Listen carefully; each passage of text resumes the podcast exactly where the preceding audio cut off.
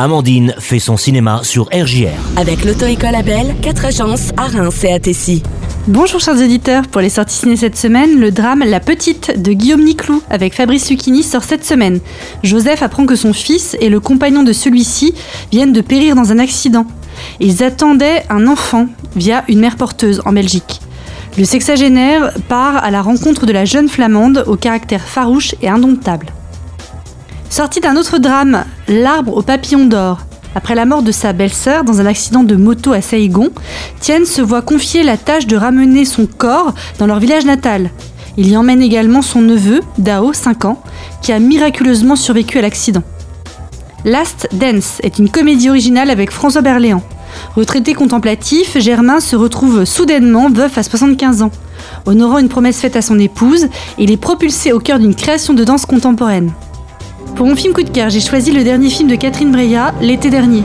Théo va venir vivre chez nous. Ça fait un bout de temps que Pierre rêve de se rapprocher de son fils, c'est l'occasion. Anne, avocate renommée, vit en harmonie avec son mari Pierre et leurs deux petites filles de 6 et 7 ans qu'ils ont adoptées. Un jour, Théo, 17 ans, fils de Pierre d'un précédent mariage, emménage chez eux. Peu de temps après, il annonce à son père qu'il a une liaison avec Anne. Mais elle nie tout en bloc. Qu'est-ce que t'as grandi Je vais chercher des clopes, tu m'accompagnes? Des fois, tu te dis pas que je suis un vieux con.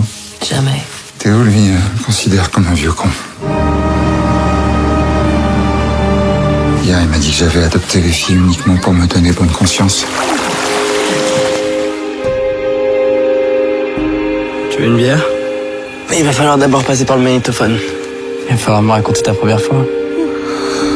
Assieds-toi, j'ai à te parler. J'ai eu des vrais échanges avec Théo. Il m'a dit que vous deux, vous. que tu as eu une liaison avec mon fils. Celle qui porte le film d'un bout à l'autre est sans conteste l'ambiguë Léa Drucker, aussi éclatante qu'inquiétante. Anne est une éminente avocate pénaliste. Ses mots sont souvent aussi durs que son regard bleu azur. Et le spectateur est tenu en haleine comme dans un film à suspense, car il est question d'un amour transgressif.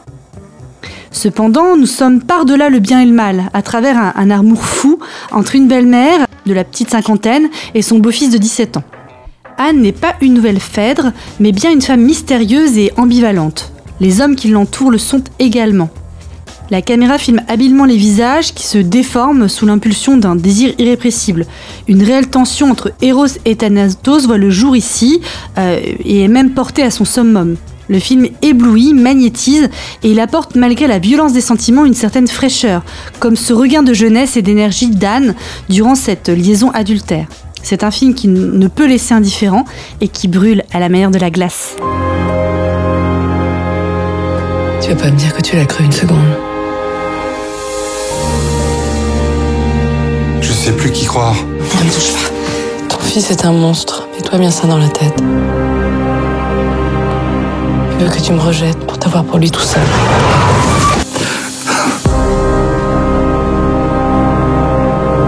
On est une famille. On doit pouvoir se faire confiance. Et voilà, c'est fini pour cette semaine. Alors sortez, allez au ciné et n'oubliez pas, c'est toujours sympa de faire son cinéma. Au revoir.